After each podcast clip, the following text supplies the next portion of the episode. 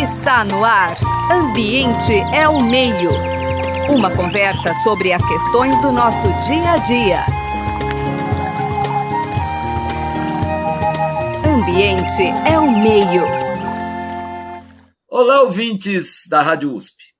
É com muita alegria que o programa Ambiente ao Meio de hoje conversa com a pesquisadora do IPAM, que é o Instituto de Pesquisa Ambiental da Amazônia, Júlia Chimbo, uma das autoras do trabalho Desmascarando a Impunidade do Desmatamento Ilegal na Amazônia Brasileira.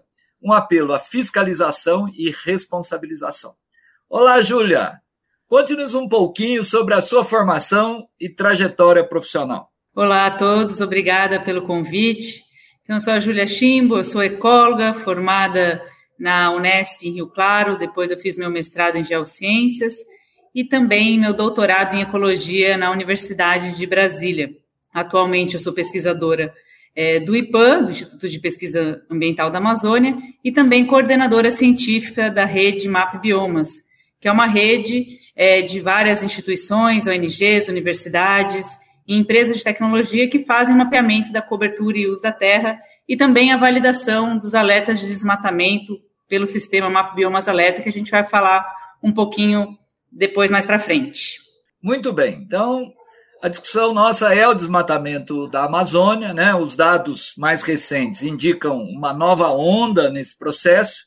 Então, eu começo perguntando um pouquinho sobre o tamanho né, dessa, dessa onda, né? Por que realmente houve uma mudança e qual é o perfil também né, dessa, dessa nova onda de desmatamento? Então, sobre o desmatamento da Amazônia, né, a gente viu que é, nos últimos três anos a gente tem um aumento né, é, no desmatamento na Amazônia. Inclusive, a gente registrou o maior aumento desde 2006, né?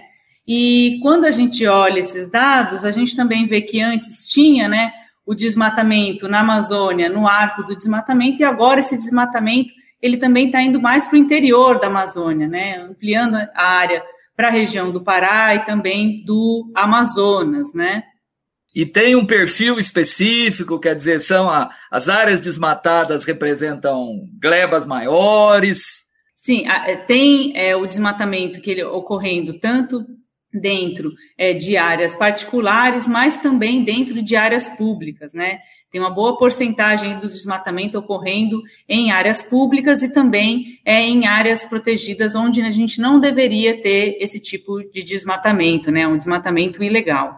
E é, a, a, base de dados, quer dizer, a gente teve toda uma polêmica né, no Brasil com a questão do INPE, uma intervenção direta do Executivo Federal.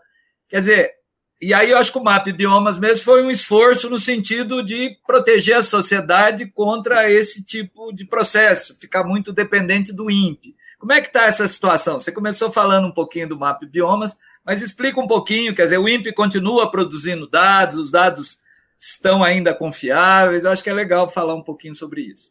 Sim, é, os dados do INPE são os dados oficiais, eles são essenciais para o monitoramento e fiscalização do desmatamento no Brasil. É uma referência, inclusive, a gente utiliza os dados né, do INPE como sistema de, de alertas né, do DETER é, para, a partir desses, dessas áreas de desmatamento, a gente faz a validação desses alertas no sistema que é um Apibiomas Alerta, com imagens do antes e o depois, imagens é, de alta resolução espacial, onde a gente tem a foto do antes e o depois é, do desmatamento. E associado a isso, a gente sobrepõe com várias informações, inclusive fundiárias, que geram relatórios automatizados que podem ser utilizados para fiscalização, nesse caso, por exemplo, fiscalização remota, né, uma fiscalização mais automatizada, sem a necessidade de ir para campo, né? Muito bem. Esse trabalho de vocês, ele focou muito na questão da impunidade, né? Quer dizer, ele busca fazer um cruzamento onde exatamente ele mostra que há um descolamento, né, digamos, entre o desmatamento e as notificações. Então, como é que é um pouco, conta um pouco essa metodologia que mostra essa impunidade, né? E tentar entender as causas dessa impunidade também, né, Júlia? Então, nós analisamos dois conjuntos de bases de dados sobre desmatamento e fiscalização ambiental. Então, a gente usou os alertas de desmatamento de 2019 e 2020, realizados pelo MapBiomas Alerta, que utiliza sistemas de alertas de desmatamento como o DETER, o SAD, o GLAD, o CIRAD-X, e imagens de alta de imagens de áreas de alta resolução de 3 metros, né, onde a gente faz a validação desses alertas de desmatamento desses sistemas. Então a gente usou essa primeira base, que são os alertas de desmatamento do MapBiomas Alerta. E também um levantamento de autos de infração, embargos e processos de responsabilização, tanto em escala federal, feitos pelo IBAMA, pelo Ministério Público Federal, e também numa escala estadual, específico ali no Mato Grosso, né, no estado do Mato Grosso. E, e isso foi feito é, junto com o MAP Biomas e em parceria com o ICV, e aí, quer dizer, e aí vocês, que conclusão vocês chegaram em relação a esse cruzamento dessas bases? Então, a partir do cruzamento dessas bases, a gente viu que né, 1%, 1,3% dos alertas de desmatamento, eles tinham algum auto de infração ou embargos do IBAMA, né? Então, 90, praticamente 99% dos alertas não tem uma fiscalização é, feita pelo IBAMA, né? e isso ocorre mais ou menos cerca de 6% de toda a área desmatada. Então, todos os alertas que foram gerados ou validados né, pelo Mapa Biomas Alerta, apenas 1%, então, teve alguma ação de fiscalização para combater o desmatamento ilegal. E quando a gente olha para os municípios prioritários, né, que uh, foram definidos pelo Conselho Nacional da Amazônia, a gente vê que com, que receberam, inclusive, é, operações militares no combate do desmatamento, que somente 3% dos mais de 22 mil alertas de desmatamento tiveram alguma ação do IBAMA. Então, a gente ainda tem um, né, uma baixa é, ação né, de fiscalização para combater o desmatamento ilegal nesse é, presente momento que a gente está passando agora. Agora, em relação é, na escala estadual, né, que no caso a gente pegou como estudo de caso o Mato Grosso, é, foram 25% dos alertas de desmatamento tiveram alguma ação dos órgãos estaduais. Então, é, e sendo que o Estado fiscalizou um número seis vezes maior do que a área fiscalizada pelo IBAMA, né? 16% da área desmatada detectada é, no Mato Grosso correspondia a alguma autorização de desmatamento, né, considerando o período de 2019 e 2020. Então, a gente vê que é, é importante também ter né, as ações de fiscalização é, dos órgãos estaduais, né? E um exemplo aqui está o Mato Grosso, que tem crescido as ações de fiscalização, mas é, ainda não tem sido suficiente, né? Mais de 50% do desmatamento ilegal no Mato Grosso continua sem fiscalização e responsabilização. E vamos discutir um pouco as causas, né? Quer dizer, por que está tão fácil, né? Desmatar no Brasil, quer dizer, a gente sabe que esse governo acabou gastando muito dinheiro enviando militares para a Amazônia, no espetáculo mais pirotécnico, né? Embora não seja a melhor analogia, mas quer dizer, é um desmonte da estrutura de fiscalização, é um prêmio. Houve algumas mudanças também do ponto de vista dos processos de autuação que permitiram subterfúgios né, aos desmatadores. O que, é que a gente pode avaliar como possíveis causas dessa liberação geral, né? A porteira aberta, como diria o ex-ministro Ricardo Salles. Acho que mais do que as causas é trazer um pouco das recomendações. O que, que a gente precisa fazer agora, né? E o que a gente ainda não tem ou o que a gente tem pouco. E que foi o que o artigo mostrou. Então, a gente é importante o quê? Né? É importante restabelecer e fortalecer as ações de comando e controle né, do desmatamento na Amazônia. Os órgãos fiscalizadores, como o IBAMA, devem agir de forma rápida, efetiva e usando, inclusive, tecnologia para isso, com imagens de satélite de alta resolução, usando, por exemplo, os alertas validados né, do MapBioma sobrepostos com essas informações de, é, de categorias fundiárias ou também de autos e, e, e informa, é, outros dados né, de embargos é, relacionados a essas áreas de, de desmatamento. A gente também precisa de capacitação e adoção dessas tecnologias de monitoramento pelas agências financiadoras, né, reestabelecer né, os regulamentos do IBAMA, dar apoio também às iniciativas comunitárias né, nesse monitoramento territorial, porque elas estão ali no chão,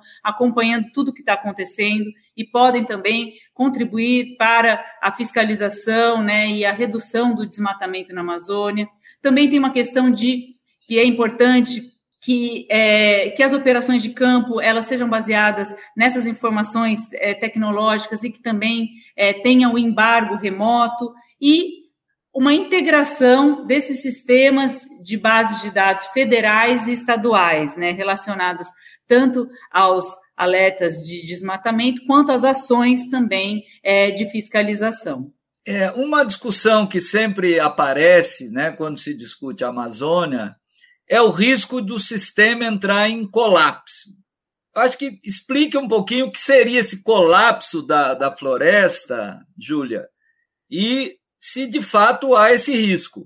Sim, nós temos esse risco, e esse risco, para entender um pouco do que, é o que as pessoas chamam de tipping point, né? Que na verdade a gente é, está correndo o risco de desmatar é, a floresta amazônica a um certo ponto que a gente não pode voltar mais atrás né? E que isso pode comprometer a funcionalidade, né, o funcionamento da floresta, a própria capacidade da floresta de se recuperar em relação ao desmatamento e à degradação. Então, já tem artigos que indicam que a gente está no limite para atingir, então, esse tipping point, esse limite que é irreversível, que depois a gente não consegue voltar atrás para conservar a floresta amazônica.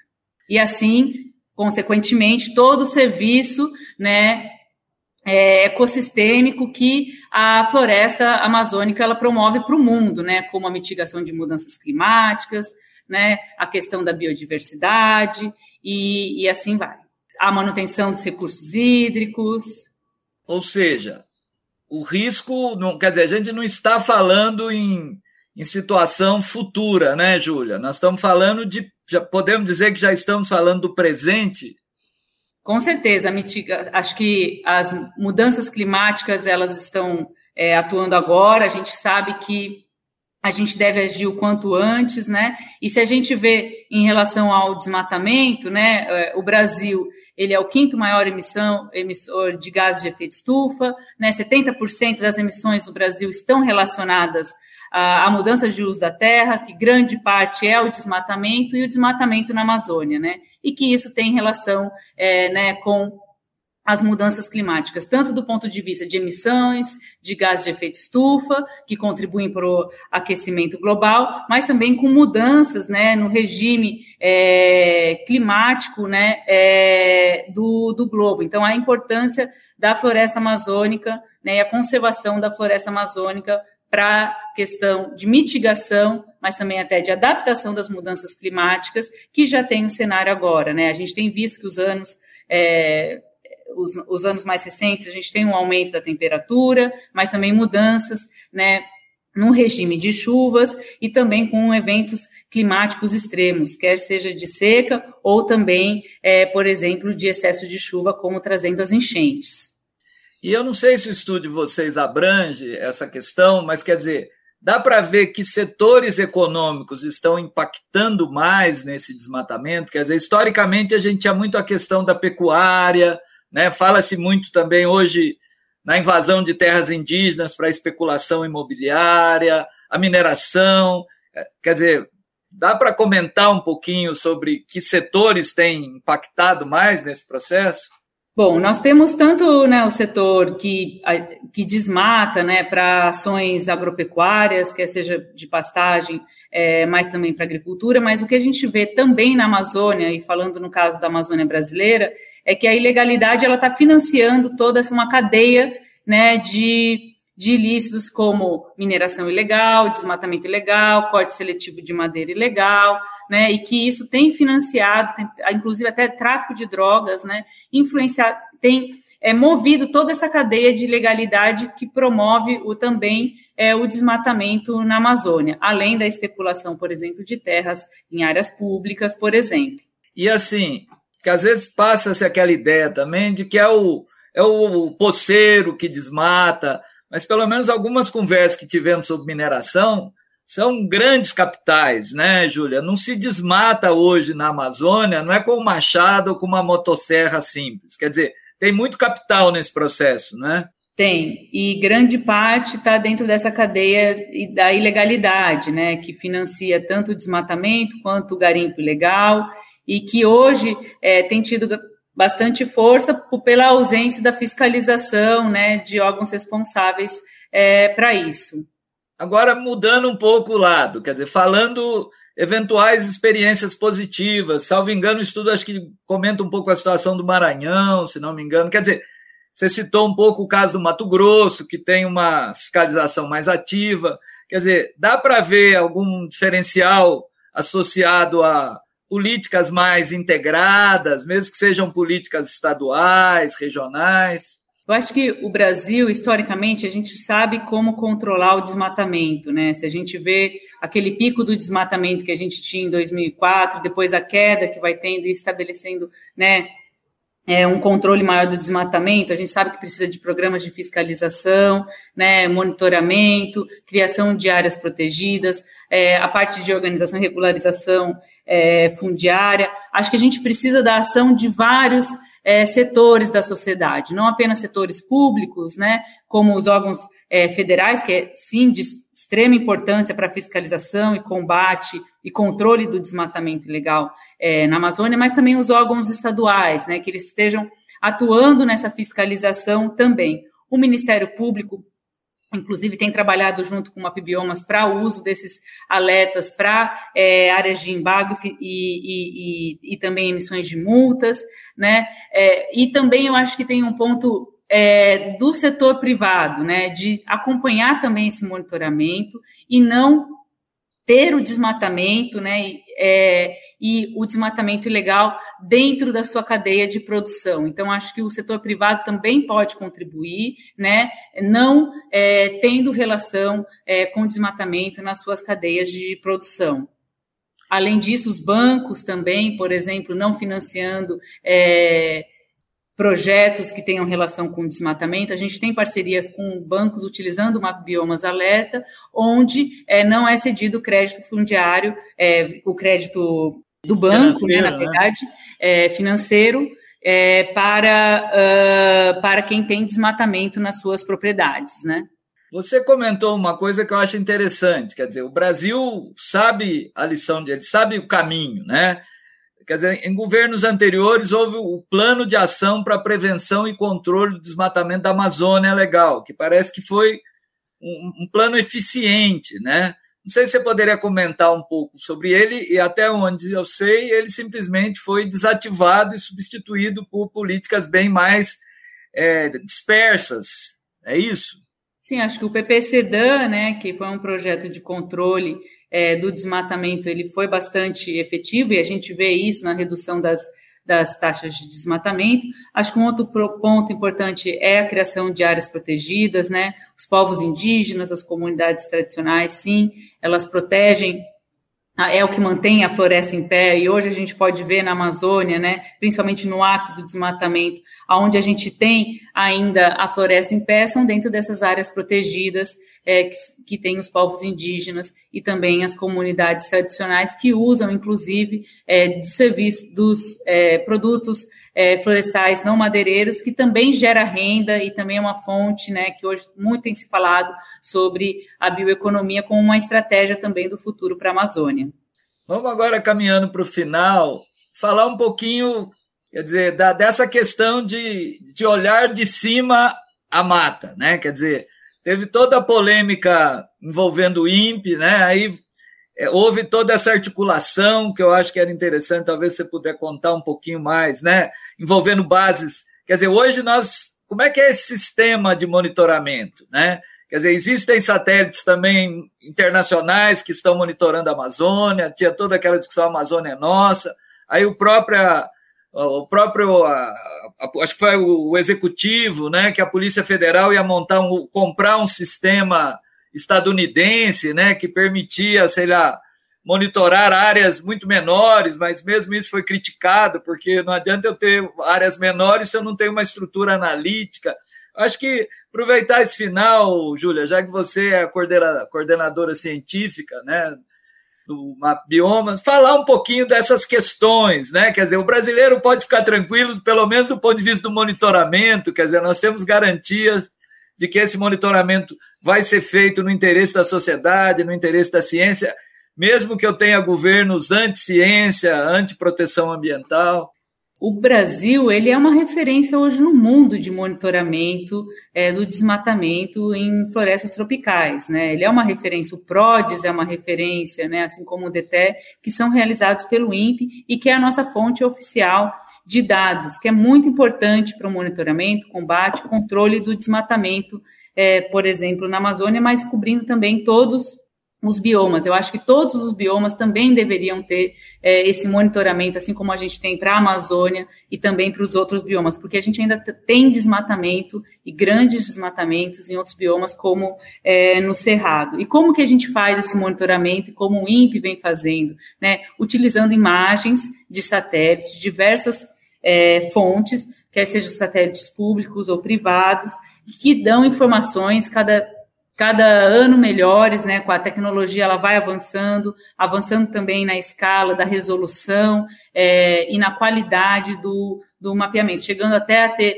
imagens com 3 metros de resolução e imagens diárias. Então, a gente tem imagens, todo dia tem uma imagem de satélite tirando né, uma foto, vamos dizer assim, né, da, da cobertura terrestre. E com isso, a gente pode ver até quando que começou o desmatamento, a velocidade desse desmatamento e quando terminou. Quando ainda existia floresta, o dia que ainda tinha floresta e depois o dia que você não tinha mais.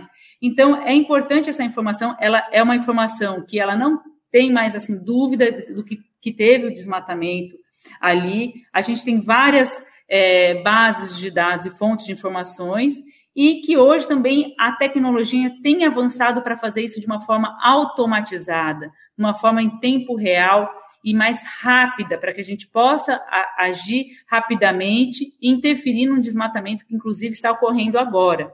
Então, nós temos tecnologia para. É, e devemos usar para é, combater, controlar e monitorar é, o desmatamento. Né? Cabe dizer que é muito importante o trabalho do INPE, né, gerando essas bases de dados oficiais que vão nortear políticas públicas e também é, ações é, e tomadas de decisões no setor privado, ou no setor judiciário, ou no setor bancário, ou também para a sociedade civil pressionar, mas também é importante ter outros tipos de informação que também subsidiam essas políticas, como, por exemplo, do Map Biomas, né, que acaba complementando a informação, adicionando outras informações, além das informações e bases de dados oficiais. Muito bem, o programa Ambiente ao meio de hoje teve o prazer de conversar né, com a pesquisadora do IPAM, Instituto de Pesquisa Ambiental da Amazônia, Júlia Chimbo, né, que é coordenadora científica também do MAP Bioma. Agradecemos os trabalhos técnicos né, do Gabriel Soares, o apoio na produção da Suiane Azenha. E, Júlia, a palavra é sua agora para sua despedida. Muito obrigado. Não, agradecer novamente o convite, colocar o IPAM, mas também o MAP Biomas à disposição, né? A gente sempre está à disposição e o que, na verdade, mais do que ter a informação ali pública e gratuita e de fácil acesso, a gente o que a gente espera é que os dados sejam utilizados, sejam utilizados para tomadas de decisões, mudanças para que a gente possa ter uma sociedade né, mais justa, com desmatamento zero, né, e que a gente consiga manter e conservar os nossos biomas que são tão importantes é, para o Brasil e para o mundo. Então, eu deixo aqui, a gente coloca à disposição o IPAM e o Map Biomas, acessem a plataforma do Map Biomas, conheçam mais o nosso território, né, o Brasil e as mudanças de uso e ocupação do Brasil, quais são os fatores e as causas desse desmatamento também a gente pode explorar, ou também áreas que hoje estão passando por um processo de é, restauração e regeneração, ou áreas com expansão é, de áreas urbanas é, e outros temas que a gente também engloba como fogo, água, e também dizer que a gente tem agora o prêmio Map Biomas, para quem usa os dados do Map Biomas, né, a gente tem esse prêmio, então, que é, apoia né, essas pessoas que usam os dados do Mapbiomas na categoria jovem, geral, com destaque para aplicações em políticas públicas e agora nova categoria também aplicada para negócios. É isso, brigadão, gente. Você acabou de ouvir Ambiente é o Meio. Produção e apresentação: José Marcelino e Marcelo Pereira. Música tema: Evandro Navarro. Sonoplastia: Mário Valdo Avelino. Ouça também este e outros programas em www.ribeirão.usp.br.